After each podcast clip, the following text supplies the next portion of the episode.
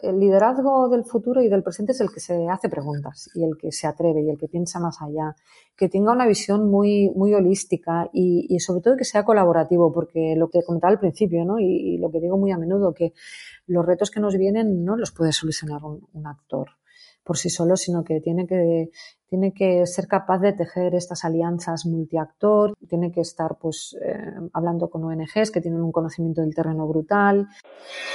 Yes, sir. Reading you loud and clear. Clear, clear, clear. The clock has started. The clock has started. Five, five, four, four, three, three, two, two, one, one. Liftoff. We have a liftoff. Bienvenidos, bienvenidas a Historias que Marcan, el podcast en el que voy a conversar con artistas, deportistas, emprendedores y mentes brillantes que marcan la diferencia y rompen paradigmas.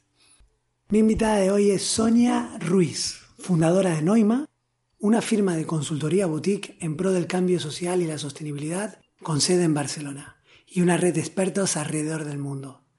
También es profesora e investigadora senior en el Instituto de Innovación Social de ESADE.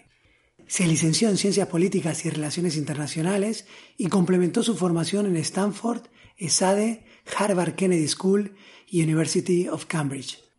Sonia me da una charla magistral sobre sostenibilidad, propósito e innovación social para construir organizaciones más competitivas, más responsables y que mejoren la sociedad.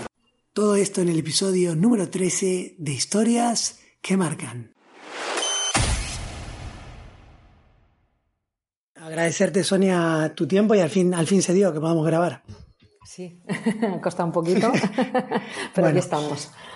Aquí estamos, muchas gracias. Sonia, me gustaría, me gustaría empezar hablando de tu experiencia profesional, haciendo un recorrido, porque me parece muy interesante porque has estado, por un lado, trabajando en, una multinacional minera y luego en lo que se puede decir el otro lado, que es una ONG como Greenpeace. Y entre medio, nada más y nada menos que organizando los Juegos Olímpicos de Atenas. Entonces, hacer un recorrido y que me cuentes tu experiencia, aprendizajes y historias que quieras comentar.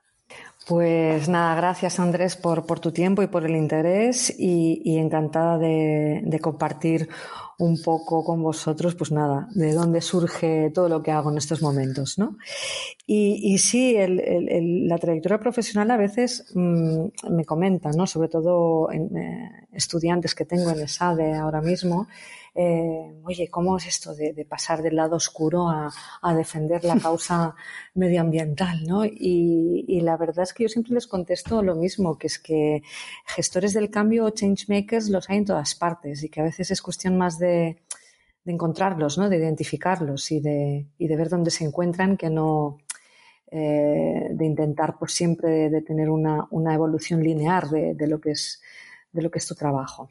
Entonces, bueno, mm, yo también otra de las cosas que creo que me, marcaron bastante es el hecho que cuando yo estaba acabando los estudios o cuando estaba ya en la fase final de mi carrera, es que estaba estudiando relaciones internacionales, hubo una gran disrupción en lo que era el marco teórico de, lo que era la licenciatura, que fue la caída del muro de Berlín. Entonces aquello nos obligó ya a empezar a navegar en, en, eh, tiempos de incertidumbre, en, una nueva situación que se estaba fraguando en aquellos momentos y de, la cual todos podemos salir aprendiendo.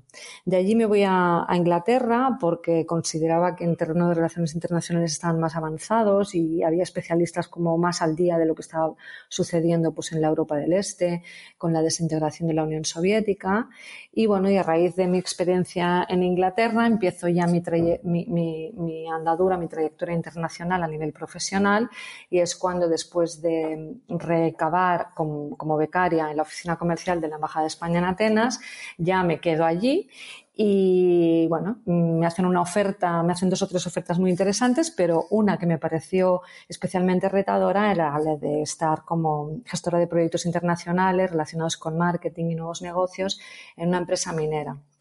¿Qué me atrajo? Y, por eso lo que comentaba de Changemakers, ¿no? Era una empresa eh, de ingenieros, era una empresa mayoritariamente masculina, liderada por una CEO, una presidente, entonces era presidente, eh, que era, bueno, la, la, mater familia, ¿no? La, la, señora Kiriakopoulos, que falleció pues hace dos semanas.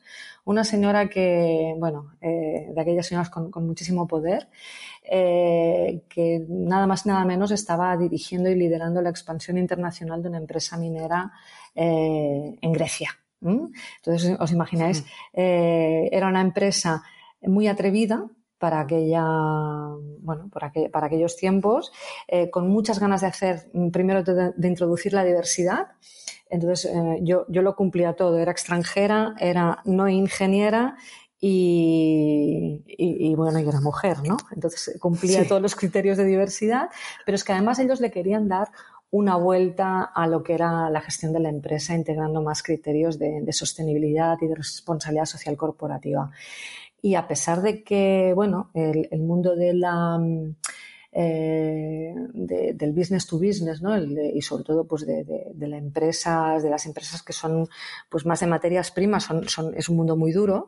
Eh, me, pareció también una empresa con una visión estratégica brutal y con unas ganas de cambiar las cosas tremendas. Y allí que me fui, eh, la verdad fueron, estuve cuatro años eh, aprendiendo muchísimo, liderando expansión internacional del negocio, eh, con muchísimas fusiones y adquisiciones, bueno, viajando por toda Europa y, también pues integrando todo lo que eran las últimas tendencias de sostenibilidad y de stakeholder engagement y responsabilidad social corporativa para montar el primer departamento de, de RSC en esta empresa.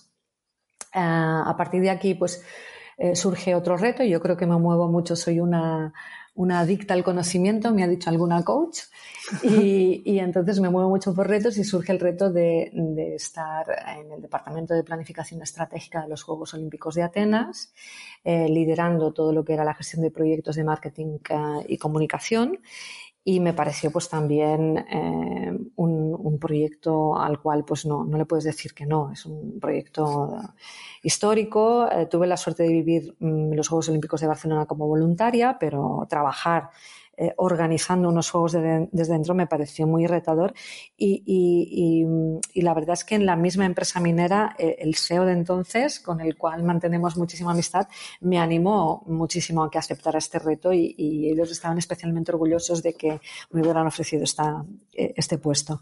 Como te puedes imaginar, organizar unos Juegos Olímpicos en un país tan pequeñito y, un y, tan caótico a nivel de gestión como, como es Grecia fue todo un reto, pero también fue muy bonito integrar la propuesta de valor eh, de marketing, de patrocinio, de relaciones pues, con todos los colaboradores, con todos los stakeholders, al hecho de que los juegos volvían a casa, ¿no? Después de, más de 100 años. Y, fue, la verdad es que fue un, proyecto intensísimo, eh, con mucho estrés, con muchas, muchos deadlines. No llegábamos. Eh, cuando estábamos a punto de llegar eh, a nivel de presupuesto, de objetivos, mm, no nos olvidemos que fueron los primeros Juegos Olímpicos que se celebraron después de la caída de las Torres Gemelas en Nueva York. Entonces se incrementaron muchísimo los gastos de seguridad y ello nos obligó a tener que recaudar todavía más patrocinios, más dinero para poder conseguir cubrir todos estos gastos extra de, seguridad. ¿no? Eh, la verdad es que fue una experiencia brutal, aprendimos todos muchísimo.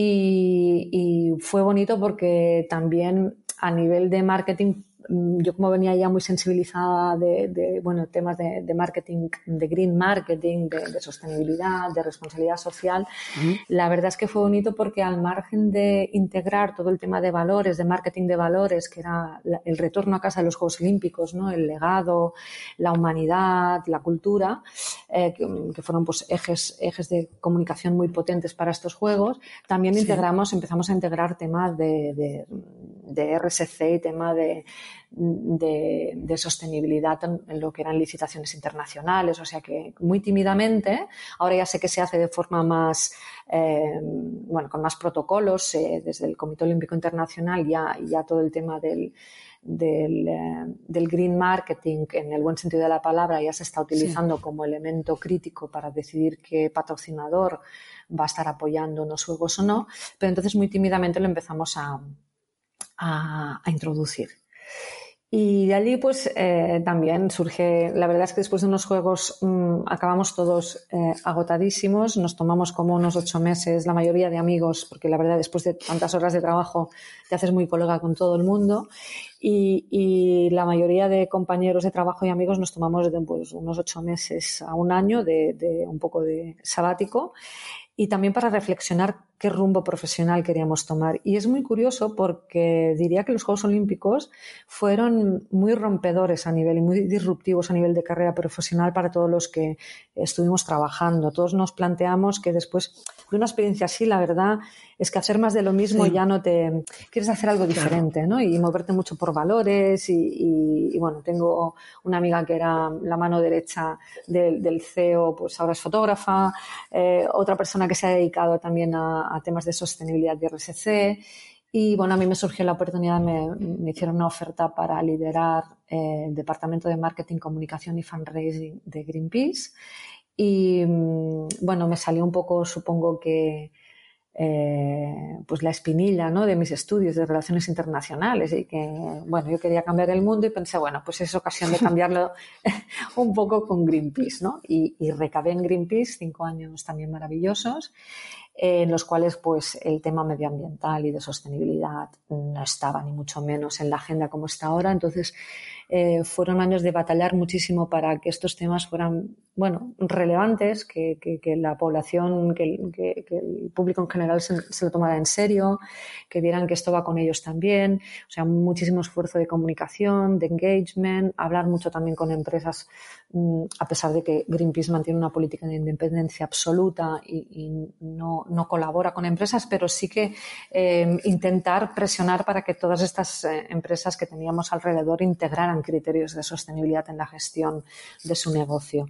Eh, bueno, muy retador, muy interesante, muy complicado porque también empieza em, la crisis en, Grecia y entonces son años eh, que tenemos que mantener un perfil muy alto como organización, mantener los fondos, tener a los socios contentos y en, una época en la cual pues eh, había una crispación política, social y económica tremenda, ¿no? Un, gran aprendizaje, sin duda. O sea, la, evolución es un poquito esta. Yo creo que me voy por retos. Eh, he aprendido un, montón en, todas estas fases de mi, de mi trayectoria profesional y, y viéndolo en perspectiva, siempre, siempre, pienso que a lo mejor he sido lo que se llama ahora, que está muy de moda, una, una intrapreneur, ¿no? Que allí donde iba intentaba crear algo nuevo, algo diferente, algo disruptivo y creo que esto, esto es un poco pues el ADN, ¿no? Lo que ofrecía un poco en cada entidad con la que he colaborado, pensar un poco fuera de la caja.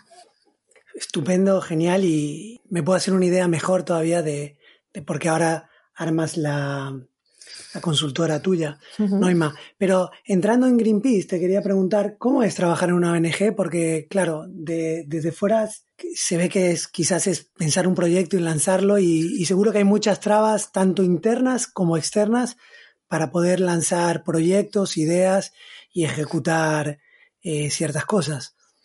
Bueno, yo diría que es, que, es una organización muy grande, internacional, eh, muy compleja, con una cultura muy fuerte que, bueno, le ha llevado a donde está, ¿no? Es decir, es quizá una, una organización que se ha marcado mucho pues, por este elemento que, que llaman los ingleses el advocacy, eh, el, el, el, bueno, identificar eh, aspectos que tienen que mejorarse, eh, o sea, es lo que dicen ellos el ideal, ¿no? El investigar, el denunciar, si ven que esta situación es injusta, el hacer lobby para cambiarlo, el exponerlo y, luego pues poner siempre retos a, todos los que no están cumpliendo con, pues, con, estos objetivos para que, para que los cumplan. ¿no? Entonces, es una organización que en este sentido es muy disruptora, eh, muy de confrontación, eh, pero bueno, ha conseguido mm, poner en el mapa pues, muchos temas que ahora son considerados como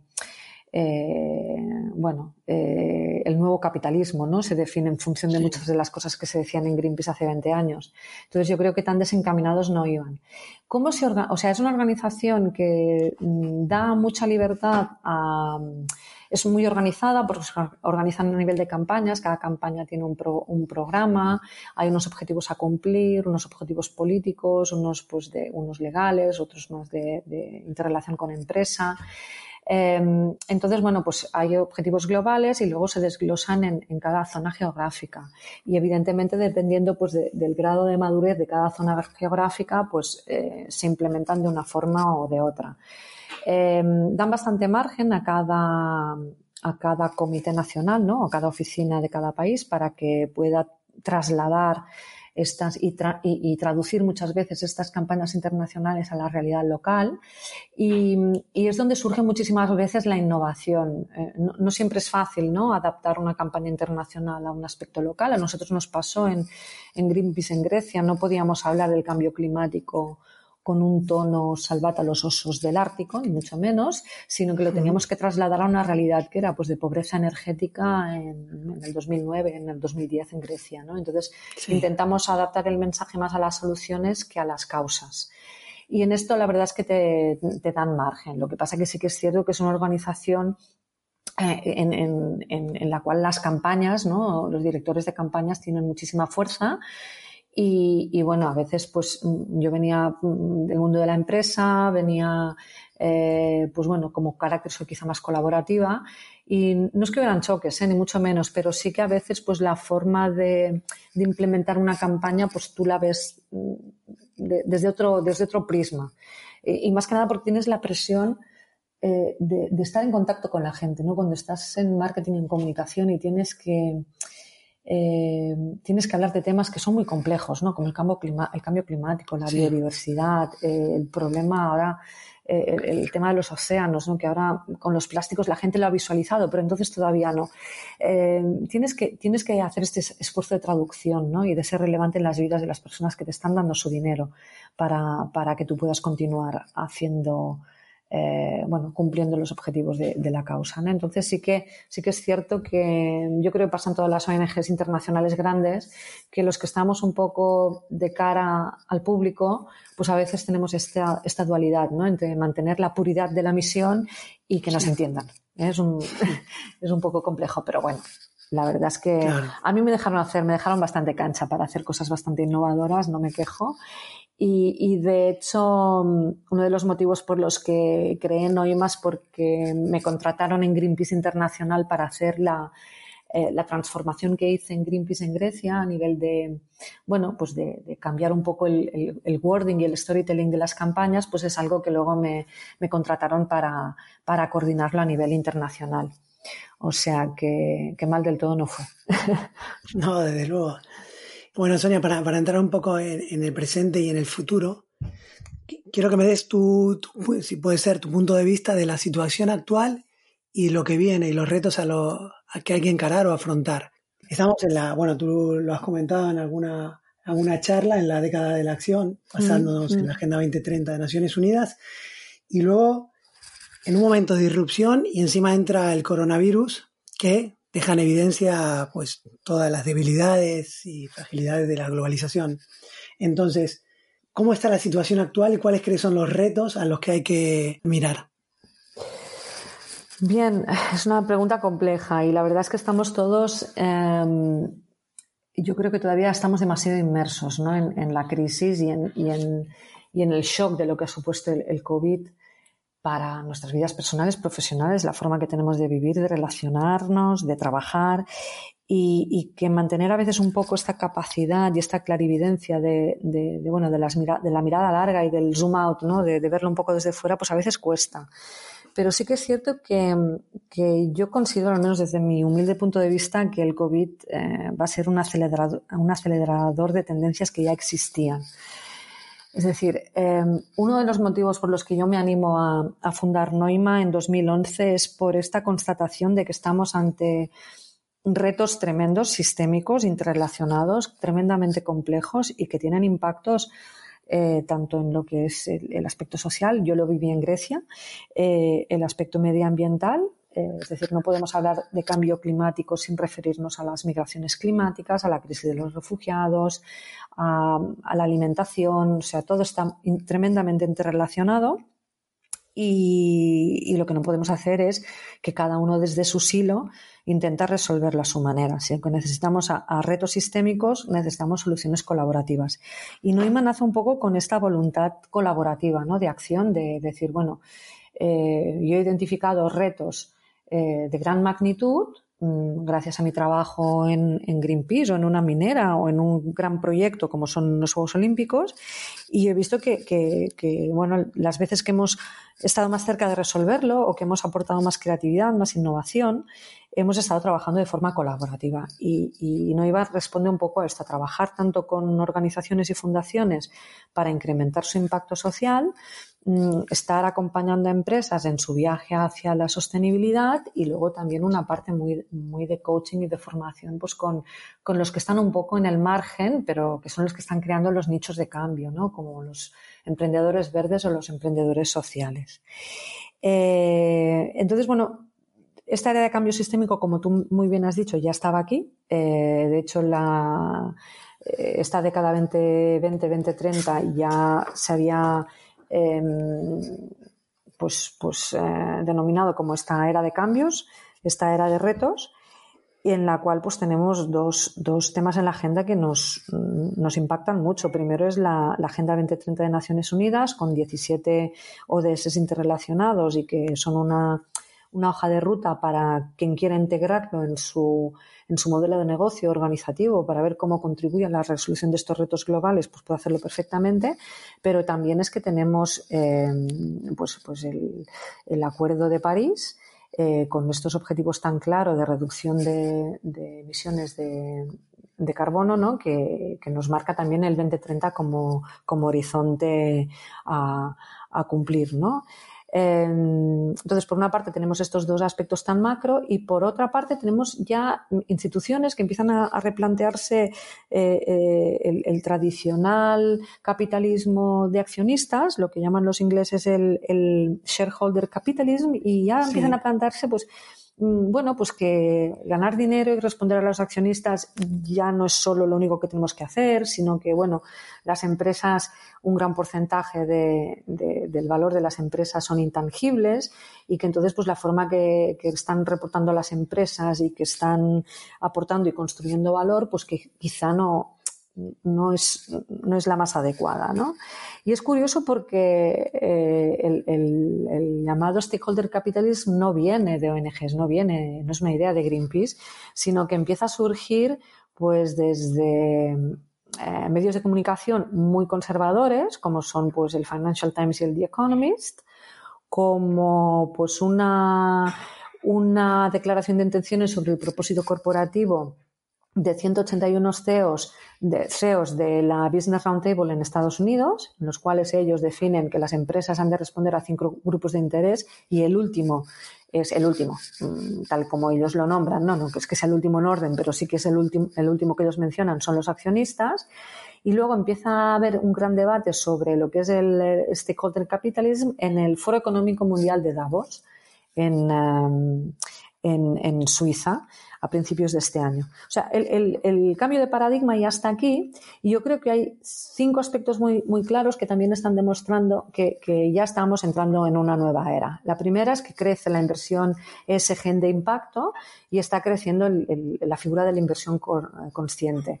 Y tenemos a Larry Fink, que es el presidente del CEO de BlackRock, que es la gestora más importante del mundo, que, que ya hace dos o tres años que envía una carta a los CEOs indicando que, a ver, voy a tener en consideración a la, hora de invertir en, vuestras empresas aspectos no financieros. ¿no? Voy a ver vuestro propósito, cómo lo articuláis a la forma de hacer negocio y en su última carta decía voy a ver muy claramente cómo estáis incorporando los riesgos climáticos en, en vuestra forma de ser y de hacer. Eh, es muy curioso porque la eh, ahora lo que me comentabas, ¿no? Dices, bueno, ¿cómo lo ves? Y gente dice, bueno, esto va a ser una moda pasajera. Pues, pues eh, Andrés, de hecho, el tema de, la inversión de impacto, la inversión por criterios ESG, ha dado una, gran sorpresa porque hoy creo que había precisamente un artículo en, en prensa en cinco días que estaba diciendo que eh, que bueno, que tienen una rendibilidad de un 10% de media y que no solo eso, sino que durante la crisis COVID han tenido un rendimiento más alto que mm, o de menos riesgo que, otros fondos que no tienen en consideración los aspectos de, ASG, de medio ambiente, sociales y de gobernanza. O sea, yo creo que el tema de, de la inversión sostenible está aquí para quedarse mm, seguro es una realidad, ¿no? Sí, es una es que, mm, bueno, al final eh, el, dinero el dinero lo que no quiere son riesgos, ¿no? Y, los riesgos, las, disrupciones del futuro mm, son las que son y están aquí. Y aunque el COVID ha puesto en evidencia otros aspectos, pues eh, el cambio climático, la falta de biodiversidad, el tema de gestión del agua, eh, yo creo que son retos que tenemos aquí y que, bueno, todos los hemos de, ver un poco cómo nos impactan ¿no? a, nuestra forma de, hacer negocio, la forma que tenemos de gestionar nuestras organizaciones. Otro aspecto, yo también creo que está para quedarse, es la, la mayor exigencia regulatoria. Tenemos cada vez eh, más criterios para medir el impacto de lo que está haciendo una empresa y cada vez tienen una ah, o sea, este reporte pues es, es, obligatorio, no solo no es una opción a seguir, sino que cada vez eh, precisamente porque el sector financiero lo pide más, pues eh, el agente regulador pues cada vez es más, más estricto y, y, tiene más escrutinio. Y, por ejemplo, aquí en España tenemos la Ley de Divulgación de Información No Financiera y Diversidad, que, bueno, pues es, obligatoria a partir de, empresas de, 500, de más de 500 empleados y, les está obligando un poco pues, a, identificar las, eh, a veces hasta las carencias ¿no? que tienen en políticas de diversidad y cómo pueden, cómo pueden corregirlas, qué están haciendo a nivel de corrupción, de protección de derechos humanos. Y yo tampoco creo que esta exigencia vaya, vaya a disminuir, sobre todo en, en un entorno en el cual tenemos al, el European Green Deal a nivel de Unión Europea que nos va a, a crear pues, un acervo comunitario de más normas y de más regulación. ¿no? Otro aspecto que yo aquí tendremos que ver un poco cómo, cómo, va a avanzar, pero me da la sensación que, también está aquí para quedarse, que es el tema del consumidor. ¿no? Ya teníamos un consumidor muy activista que, estaba teniendo en consideración cada vez más en sus decisiones de compra pues, aspectos sociales y medioambientales de las empresas en las que él depositaba o ella depositaba estas eh, decisiones de compra. Y, sí que es cierto que ahora si, vemos un poco en la calle lo que hay a nivel de, del plástico que se está generando, de los residuos de plástico que se está generando, es un auténtico desastre. Pero creo que también la COVID lo que, lo que ha hecho es quizá reforzar, las personas que ya tenían una conciencia sostenible la han reforzado y son más activistas. Y, y creo que tenemos ahí una generación, que es la generación de los millennials, que en el 2035 ya van a ser un 75% de la fuerza laboral y por tanto son los que van a consumir y ellos evidentemente tienen el tema social y medioambiental súper, súper integrado.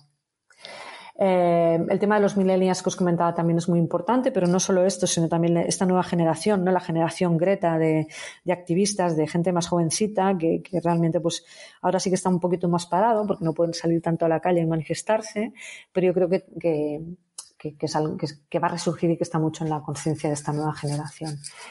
En, definitiva, yo creo que, algunos de los elementos que ya estaban allí, pues que se van a continuar acelerando.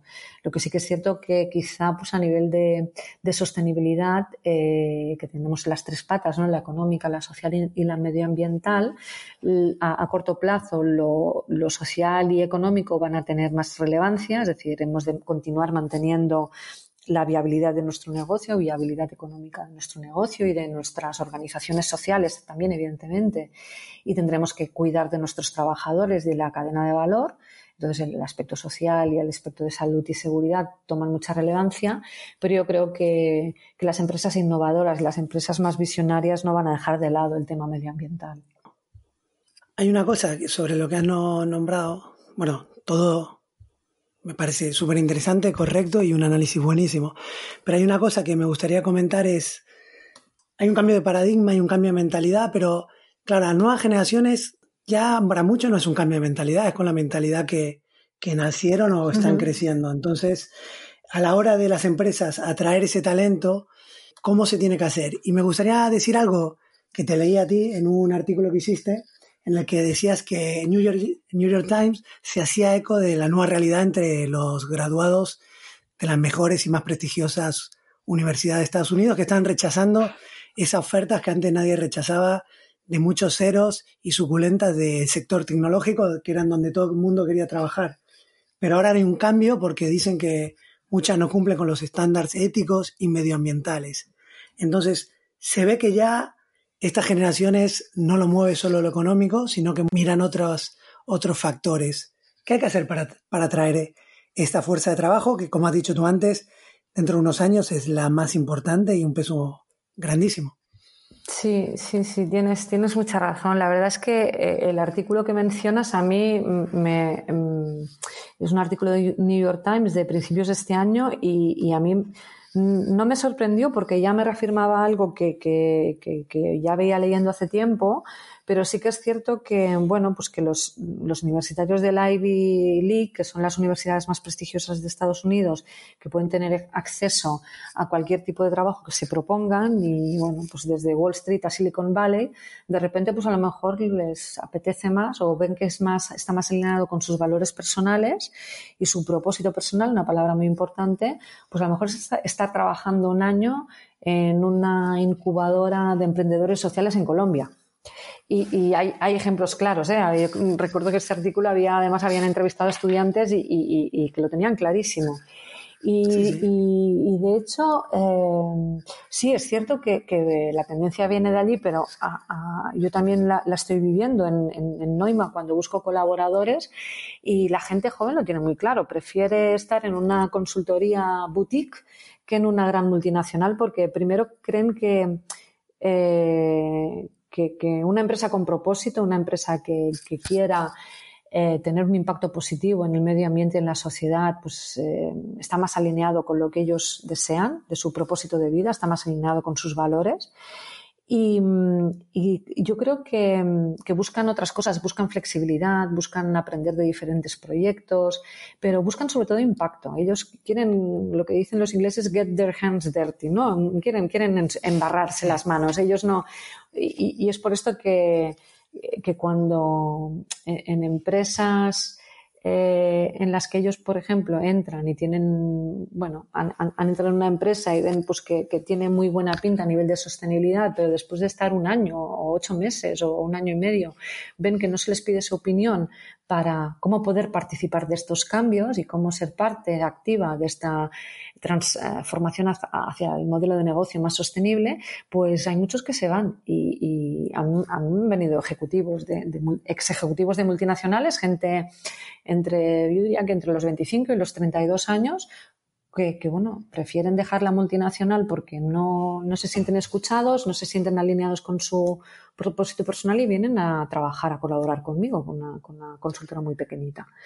Entonces, bueno, yo creo que, que, que buscan, es una generación que busca, eh, busca resultados, se busca compromiso, pero el compromiso de boquilla no se lo cree eh, el, el, los arreglos así un poco de chapa y pintura que, que dice una colega mía, no se los, es que rascan enseguida y si ven cosas que no, no sé, por ejemplo, hacen preguntas, hacen preguntas como, como si la retribución variable está ligada a objetivos ESG, por ejemplo, lo cual, pues, a, según qué directores de, de, de, recursos humanos, pues, les parece como, como una pregunta de, de, otro planeta, ¿no? Pero sí que es cierto sí. que, sí, o, o, preguntan, se han estudiado muy bien la memoria de sostenibilidad o la memoria integrada de una empresa y hacen preguntas de proyectos en concreto, es decir, van, van muy, muy, muy bien informados.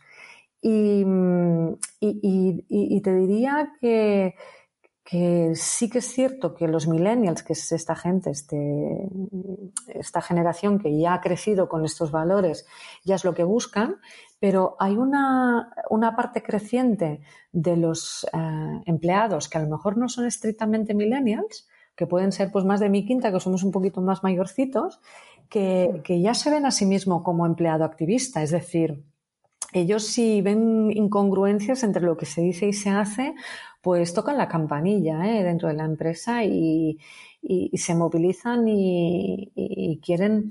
La gente quiere que la empresa sea una extensión de sus valores personales. Entonces, si hay, si hay inconsistencia, cada vez se lleva, se lleva a peor, ¿no? Y, sí. y yo creo que, por ejemplo, con, con la crisis COVID, eh, algo que ha sido muy positivo es que la mayoría de empresas españolas pues, se han volcado mucho en el trabajador ¿no? y, en su bienestar y en que estén bien en, eh, en, un entorno como el español, que es muy presencial, que, se haya digitalizado todo de un día para otro, también da una gran muestra de madurez y de otorgar confianza a tu empleado.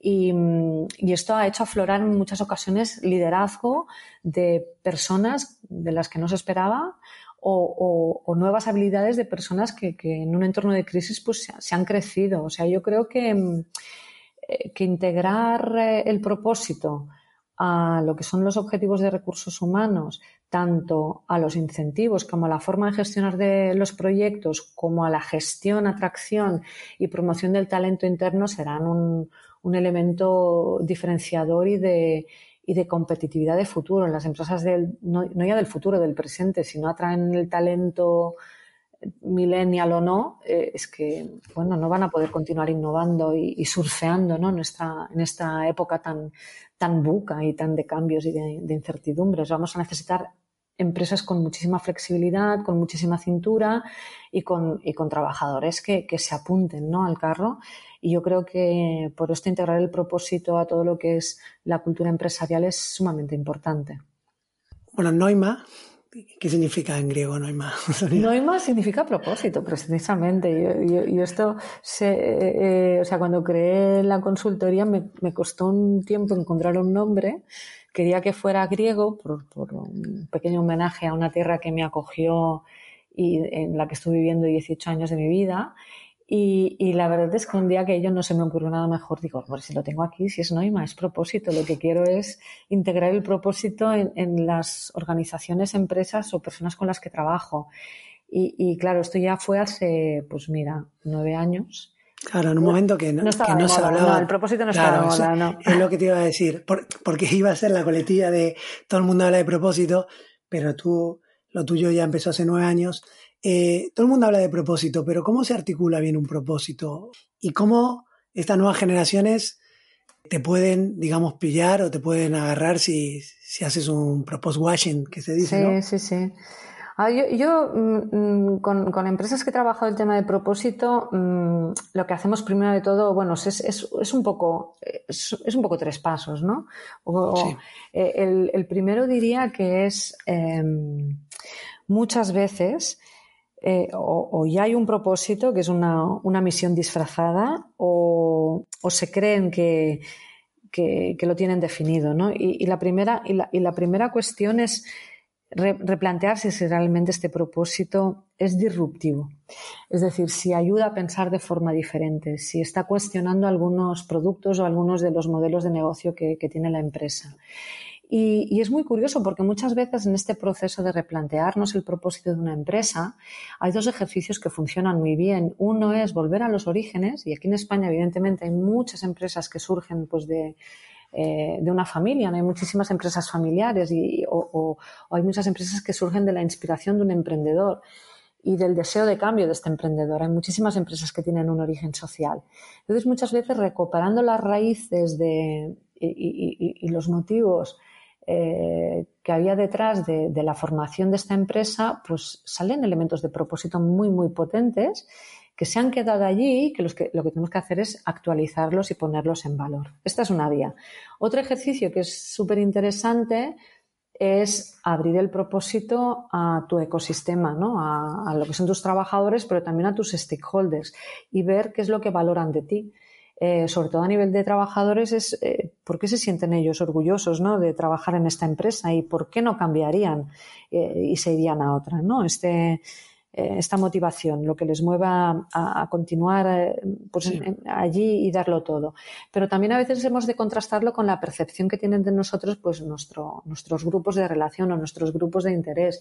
Y muchas veces nos sorprende porque yo cuando llevo sesiones de diálogo con grupos de interés y, pregunto muchas veces, eh, hago cuestiones de percepción, ¿no? De repente salen aspectos o conceptos que la misma la, empresa no, no, ni, se las imagina, ¿no? Que los ven de esta manera, los ven más innovadores, los ven más líderes, los ven... Mm, bueno, y entonces hay, elementos eh, muy interesantes tanto basándonos pues, en el origen, en el legado de la empresa, en los motivos de, orgullo del trabajador, pero también en lo que piensan de nosotros nuestros, nuestros stakeholders. Y, otro aspecto interesante es ver cómo esto está alineado, en, en, qué cada uno, o sea, hay 17 ODS, ver, evidentemente no podremos impactar en los 17, porque entonces ya no es esto ya no es una contribución a los ODS, es una colección de cromos de colorines, eh, pero es ver un poco, pues en mi modelo de negocio, pues oye, puedo incidir en el agua, puedo incidir en cambio climático, puedo incidir en, no sé, en, ciudades resilientes y sostenibles. Buscar un encaje y realmente allí pues, pues construir tu propósito en función de tu contribución a este ODS en concreto. Entonces, esta sería la primera parte. La segunda es es activar este propósito y claro, el propósito, si se queda en un eslogan de marketing que queda muy bonito en, en, la recepción de la empresa, pero luego la gente no, no, vive este propósito, pues tampoco nos sirve de mucho. Entonces yo creo que aquí la labor de, de, de la cultura ¿no? y de transversalizar el liderazgo este más sostenible y más de propósito es súper importante. Y aquí tanto tenemos pues el el tema de recursos humanos como el tema de medición, ¿no? de, que realmente las decisiones se tomen en función de, estos criterios eh, y, no en función, evidentemente, el criterio económico ha, de ir por delante en caso de una empresa porque el trabajo de una empresa es hacer dinero, evidentemente, pero cómo se hace ese dinero también tiene muchísima importancia. Entonces yo creo que se ha de integrar el propósito pues, a la toma de decisiones, a, los KPIs de medición y también a las políticas de retribución, cómo no. Y el tercero es eh, ir más allá de lo que es nuestro entorno empresarial y abrirnos a, un ecosistema de impacto y ver pues, con quién colaboramos y qué es lo que defendemos.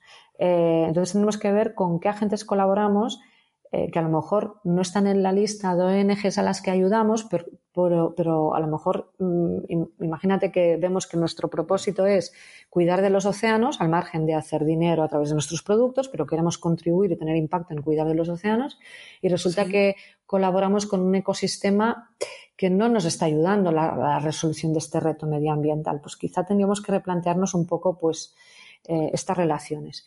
Y luego ver cómo esto lo defendemos, es decir, no solo cómo creamos innovación, sino cómo esto mm, lo defendemos pues a nivel de, de advocacy, ya casi como, no como una ONG, pero casi casi, ¿no? En Estados Unidos, por ejemplo, mm, el caso de Nike, ¿no? Ellos eh, se atrevieron eh, a, defender lo de Black Lives Matter hace dos o tres años, ¿no? Y, fueron los primeros que reaccionaron ahora, pues, con, los... Eh, con el tema, Exacto, exacto. Son los primeros. Porque cuando tienes el propósito muy integrado, comunicarlo y ser activista de tu propósito es muy fácil. Y, sabes que no le va a gustar a todo el mundo, ¿eh? Pero a los que le va a gustar, que son tu tribu, les vas a flipar. Y, crea y, ya no creas ya no creas un o sea, no, no creas unos consumidores fieles, no creas, creas un movimiento. Y esto, por ejemplo, Patagonia lo ha hecho muy bien, Nike lo está haciendo muy bien, Unilever lo está haciendo muy bien. O sea, hay, casos de empresas que, tienen muy claro que el propósito para ellos es palanca de innovación y competitividad, ¿no? Y por ello se pronuncian claramente al respecto, no les da ningún, ningún apuro ni ninguna vergüenza. Entonces, bueno, estos tres pasos que te comentaba, ¿no? Para integrarlo pues quedan claros. Te lo agradezco que lo compartas. Y para ir cerrando un poco, te quería, no, hemos hablado de propósito, que se habla mucho y quizás un tema aún más manoseado, pero que es un tema importante, es el liderazgo. ¿Cómo es el nuevo liderazgo? Teniendo en cuenta que, lo que comentas tú es que está cambiando cómo la sociedad entra a las empresas y también tiene que cambiar cómo las empresas salen a la sociedad, ¿no? Y mm. cómo las empresas gestionan desde dentro. Que eso quizás se tocaba un poco, un poco más. Entonces, para todos estos retos, ¿cuál es el rol del nuevo líder? O el liderazgo un poco más global en la empresa. Mm. buena pregunta y difícil. Yo, yo soy una gran ferviente del liderazgo social y sostenible y creo que el buen líder Em, del presente y del futuro es el que realmente tiene una, visión muy abierta, tiene que tener una visión muy abierta. Yo hablo mucho de la visión sistémica, es decir, ha de tener muy claro que no está en un silo, sino que le vienen una década o una época de, cambios muy disruptivos que van a tener un efecto clarísimo en su, efecto, en, su modelo de negocio, desde su cadena de aprovisionamiento hasta la manera que tiene de relacionarse con sus consumidores y que va a tener esta capacidad de, de ver más allá de lo que son los riesgos de negocio de cada año y ver un poco, pues a lo mejor, no sé, cómo me puede afectar el tema de la diversidad, ¿no? O cómo me puede afectar el tema de, em, de, la, de la cadena de aprovisionamiento. Ahora tenemos el COVID, ¿no? Pero ¿quién no te dice que dentro de dos años pues hay problemas en, el aprovisionamiento de materias primas de agricultura en España, que es una zona que va a tener con el cambio climático un estrés hídrico tremendo. Pues bueno, ¿esto cómo me afecta y qué podría cambiar en, cómo gestiono las relaciones con mis proveedores más clave? Eh, eh, ¿Cómo hago comercio más local, más circular, más sostenible? Yo creo que son preguntas, el liderazgo del futuro y del presente es el que se hace preguntas y el que se atreve y el que piensa más allá, que tenga una visión muy, muy holística y, sobre todo que sea colaborativo, porque lo que comentaba al principio, ¿no? Y, lo que digo muy a menudo, que los retos que nos vienen no los puede solucionar un, un actor por sí solo, sino que tiene que, tiene que ser capaz de tejer estas alianzas multiactor, tiene que bueno, tiene que estar pues eh, hablando con ONGs que tienen un conocimiento del terreno brutal, tiene que estar hablando con, bueno, pues evidentemente con la administración pública. Eh, yo creo también muchísimo en los ecosistemas de innovación abierto, incorporar a startups e innovadores sociales y medioambientales en, en los sistemas de innovación de las empresas. Em, y sobre todo que, escuche, que escuche mucho, que, te, tendrás que ganar la confianza de forma constante. Y, no solo con proclamas de comunicación y de marketing que son muy importantes, sino que, eh, que, esta comunicación y este marketing venga, esté arraigado en, en, relaciones de calidad con, con, nuestros stakeholders, en, relaciones de diálogo constante con ellos, en no incorporarles a la mesa una vez al año cuando se hace un estudio de materialidad ¿no? para, nuestra memoria de sostenibilidad, sino que esta relación se cultive de forma constante y de forma muy coherente. Porque, bueno, eh, son las personas con las que colaboramos más inmediatas, los que tienen las antenas puestas en, diferentes ámbitos y los que antes que nadie nos pueden anticipar ¿no? y nos pueden avisar de aspectos que, que, pueden ser importantes para la gestión de, nuestro negocio. Entonces, en definitiva, que tenga visión sistémica, que sea colaborativo, que sepa gestionar alianzas, que crean la innovación sostenible y, sobre todo que, que, crean el propósito como un elemento más allá de, de, un elemento más allá de, una palabra de moda, ¿no? sino que el propósito realmente articule, articule la el posicionamiento de esta empresa en, cómo crea valor e impacto positivo en la sociedad y en el medio ambiente. Fenómeno. No, sí, creo que está muy bien, resumido, y, estoy de acuerdo. Yo creo que has tocado dos temas muy importantes que es que no, que no habla mucho la gente, que es el, los sistemas y los ecosistemas de, de innovación, que me parecen a mí muy importantes y son los que pues lo que te dejan ver oportunidades, como has dicho, y te pueden salvar, te pueden salvar la papeleta que ha pasado ahora con el coronavirus, ¿no? Que quizás el que, bueno, en ciertos sectores, los proveedores o ciertos compañeros son los que han salvado un poco el barco a, ciertos, a ciertos profesionales. Sí, sí, sí, sí. Yo creo que, estar abiertos a, ir más allá y y ver el negocio también con, con la visión de, de otros actores te aporta mucha riqueza y, y sobre todo capacidad de ah, no me sale ahora. Anticipación. Ah, exacto, vale. ya, hablo, ya he hablado demasiado, por eso ya no. no. Sí, bueno, no, eh, te quiero, quiero que me, que me digas un, un fenómeno, un concepto que se está hablando ahora, eh, que son los cisnes verdes, eh, traducido al español. Si me puedes explicar un poquito qué es y, con esto ya prácticamente acabamos. Bueno, esto es un concepto de, para mí es un, gran gurú, que es, John Elkington. Eh, que es el, creador, de hecho, de la palabra, bueno, del concepto triple bottom line, ¿no? De la, ¿cómo lo diríamos? Pues como la, las tres vías de impacto que tiene la, sostenibilidad, ¿no? la pata económica, la social y la, y la medioambiental. Y, John Elkington, ha, bueno, pues eh, realmente lleva mucho tiempo eh, yendo más allá de lo que es la sostenibilidad. Hace ya quizá un año o dos que habla del capitalismo regenerativo, que es el que no solo crea impacto positivo, sino que regenera los sistemas en los que actúa. Es una persona muy, muy visionaria. O sea, lo que dice John Elkington ahora eh, es lo que nos va, lo que vamos a empezar a, implementar dentro de 10 años. Y, él lo que hace es eh, modificar el término de Black Swan de Taleb que dice que son estos eventos impredecibles y con gran impacto, y, lo, y, crea una metáfora del, del, Greek Swan. Y el Greek Swan mm, son como eventos eh, también disruptivos, ¿no? Em, eh, que, bueno, que, tampoco te los, bueno, te los esperas, porque más o menos están identificados, pero que, ah, que no tienen un impacto negativo, ¿no? Sino que realmente pueden ser como muy disruptivos y que pueden crear oportunidades de, regeneración y de, crecimiento. De hecho, creo que, su libro habla de esto, ¿no? del próximo boom que va a ser el, capitalismo regenerativo. Eh, y, él, dice que, bueno, que los Green Swans lo que hacen es eh, aportarnos soluciones que, nos hacen actuar de forma exponencial y disruptiva hacia hacia proyectos o hacia, hacia aspectos que, que, van a redefinir el, futuro del capitalismo. ¿no?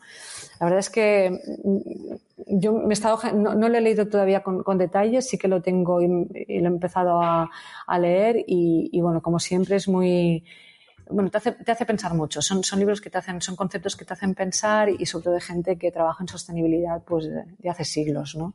Casi referentes, ¿no? sí, sí, sí, para mí es un referente absoluto. sí, sí. ¿Y un libro, Sonia, que, que, más regales o el más recomiendes? Ostras, es que soy, soy, una vida lectora, entonces me, me cuesta... Eh, bueno, que te venga ahora. No tiene que ser de tema de sostenibilidad ni de... Yo, mm, a ver, a mí eh, soy, soy, muy fan también de, de, de Cristiana Figueras. Eh, que es eh, bueno, eh, la persona que, gracias a la cual tenemos el, acuerdo de la, de la, de la COP de París, ¿no? Una persona, ella se autodenomina con, creo que se autodenomina optimista climática, y ella dice que es una, es decir, una realista optimista. No es que no vea los problemas que hay, pero ella es muy persistente, muy cabezona y considera que hay oportunidades para eh, bueno, pues para, ser mucho más audaces de lo que somos en temas de cambio climático. Y, ella ha escrito un libro ahora recientemente que creo que se llama What's Now, ¿qué pasa ahora? Y, creo que, a ver, no es solo, no solo esperanzador en el sentido de que te da como elementos muy claros eh, para ver cómo cómo puedes articular eh, pues, estrategias ¿no? para, para, hacer frente al cambio climático, sino que también es como muy, muy personal y, y, te lo explica de una manera que realmente pues, te, te, apela, te apela a cambiar y a verlo como algo que eh, te apela bueno, a, hacer, hacer algo que, que, tú realmente puedas, puedas incorporar de una manera. Eh, a ver, ¿cómo decirte Que, que no, indicándote la realidad, pero de una forma poco dramática. Es decir, yo creo que volviendo un poco a mis orígenes en Greenpeace, eh, lo que nos fallaba en aquella época a la hora de comunicar el cambio climático es que era una, una comunicación muy, muy catastrofista, ¿no? muy, muy negativa. Y aquí, eh, al contrario, pues ella es esta optimista global que dice, y en, y en su libro, que es eh, The Future We Choose, el futuro que escogemos, nos, explica, nos explica cómo podemos sobrevivir la, crisis climática y, cómo hacerlo realidad. entonces, si alguien está interesado en, cómo iniciar este cambio, pues la verdad es que es un muy buen libro para empezar. Perfecto, perfecto. Sonia, eh, si alguien te quiere contactar, encontrar, ¿cómo puede hacerlo? Pues eh, a través, eh, estoy en redes sociales, en Twitter, en LinkedIn y, también a través de, de nuestra página web, noima.net. Y, y, bueno, pues eh, estamos a vuestra disposición para, para, lo que queráis. Fenómeno en Twitter, ¿cómo es tu usuario? Eh, es el, Twitter de, de, Noima es Noima Strategies, todo junto, y mi Twitter personal es Sonia Ruiz Más. Perfecto, tomamos nota. Sonia, te agradezco muchísimo. Ha sido una charla magistral en la que se puede aprender muchísimo y muchos conceptos. Y para mí ha sido un placer poder hablar contigo y te lo agradezco muchísimo. Bueno, gracias a ti por la oportunidad y, bueno, por darme tanta cancha y dejarme hablar tanto. ¿eh? Que, no, no, a mí me encanta, pero... te, lo había, comentado y, ha sido, de, verdad que ha sido un análisis y un resumen espectacular. Te lo agradezco mucho. A ti, Andrés, por, por el interés y por tu tiempo, de verdad. Muchísimas gracias. No, gracias a ti.